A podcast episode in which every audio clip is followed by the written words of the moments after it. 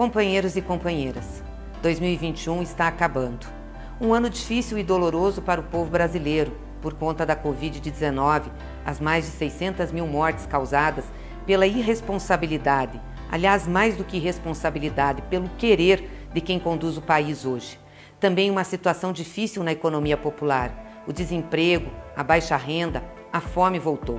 Nós precisamos mudar esse estado de coisas no Brasil. Mas também foi um ano que trouxe esperança para o povo brasileiro. A conquista da liberdade plena e da inocência do presidente Lula dá ao povo e ao Brasil o esperançar de que é possível mudar, retomar um projeto de desenvolvimento onde o povo seja a centralidade das políticas públicas. E é isso que nós temos para a 22, um caminho da esperança, da reconstrução do Brasil e é por isso que eu quero convocar a todos vocês para que a gente entre nesse ano novo com muita fé, com muita garra e muita determinação.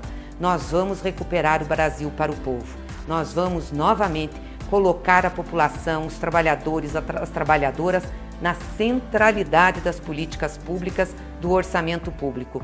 Vamos de novo vencer a fome, vencer a pobreza e a miséria e dar dignidade às pessoas que formam esse país.